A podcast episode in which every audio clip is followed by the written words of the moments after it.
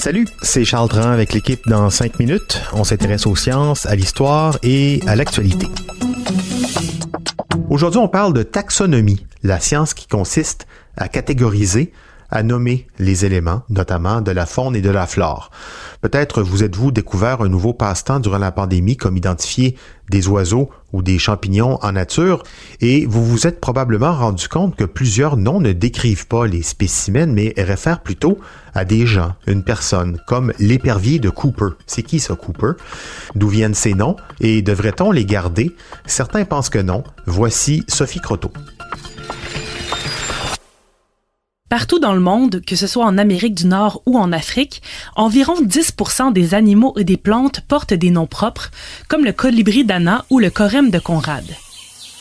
Ces noms datent surtout du 19e siècle et ont été donnés par des soldats et scientifiques européens qui colonisaient la planète et qui étaient souvent les premiers à apercevoir ces espèces qu'ils ne connaissaient pas. Encore aujourd'hui, on découvre de nouvelles espèces et plusieurs sont nommées d'après des personnalités célèbres comme Greta Thunberg, Donald Trump ou David Attenborough. On peut même acheter le droit de les nommer pour soutenir leur conservation. Mais depuis quelques années, un mouvement a été lancé par plusieurs biologistes pour renommer les animaux qui portent des noms humains.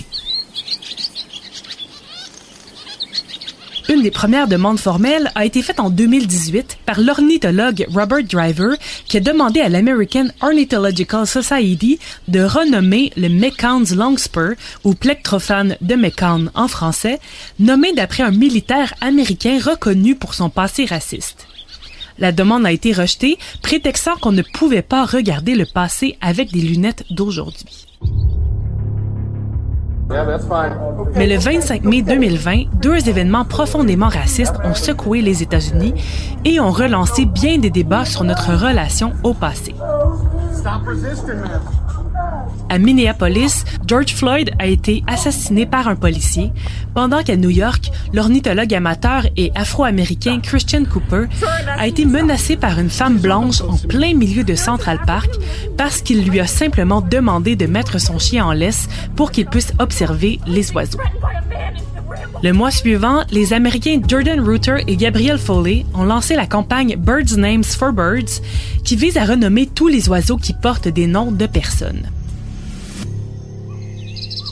Ce même été, l'American Ornithological Society a revu cette décision et a accepté de renommer le Mekans Longspur qui porte maintenant le nom de Thick-billed Longspur. Ils ont aussi formé un comité qui se penche actuellement sur les noms communs anglais nord-américains, leur dernière révision majeure datant de 1957, quand ils ont changé le nom de 188 oiseaux pour qu'ils soient consistants avec ceux de l'Europe. En français, cette même révision date de 1993. Ces décisions se font séparément dans chaque pays et pour chaque groupe de faune et de flore, et le plectrophane de Mekong porte encore son nom controversé en français. Les noms scientifiques sont eux gérés par la International Commission for Zoological Nomenclature, un groupe de 26 scientifiques bénévoles qui n'appuient pas pour l'instant les changements de nom pour des raisons historiques. Partout dans le monde, les scientifiques qui désirent ces changements continuent tout de même leurs efforts. Pour eux, il ne s'agit pas d'effacer le passé, mais plutôt de reconnaître que celui-ci s'est bâti sur les pratiques douteuses du colonialisme et que nous en sommes ailleurs aujourd'hui. Tous les gens qui ont donné leur nom à des animaux et des plantes ne sont pas nécessairement des criminels, bien que plusieurs d'entre eux aient commis des actes hautement répréhensibles. Par exemple, John James Audubon, d'après qui une des plus grandes organisations d'ornithologie est nommée, a passé les 15 dernières années de sa vie à exhumer des cimetières autochtones dans des visées eugénistes, en plus de faire du trafic d'esclaves. L'organisation porte encore son nom, mais plusieurs branches ont décidé de l'effacer. En fait, les noms de plantes et d'animaux étaient souvent donnés en l'honneur d'une personne importante ou tout simplement d'une relation spéciale à celui qui l'avait découvert, comme la femme d'un tel. Ces noms-là n'ont pas nécessairement de portée historique problématique, sinon de rappeler qu'ils prétendent avoir été découverts par un tel individu, alors que les peuples autochtones déjà présents avant la colonisation étaient bien au courant de leur existence et leur avaient déjà donné un nom. Certains scientifiques font aujourd'hui l'effort de consulter les peuples autochtones lorsqu'une nouvelle espèce est découverte et de la nommer d'après leurs suggestions. L'argument principal, c'est avant tout que ces noms-là n'aident pas non plus à identifier les animaux et les plantes. Il est beaucoup plus facile de le faire selon leurs caractéristiques, comme en parlant du trèfle violet.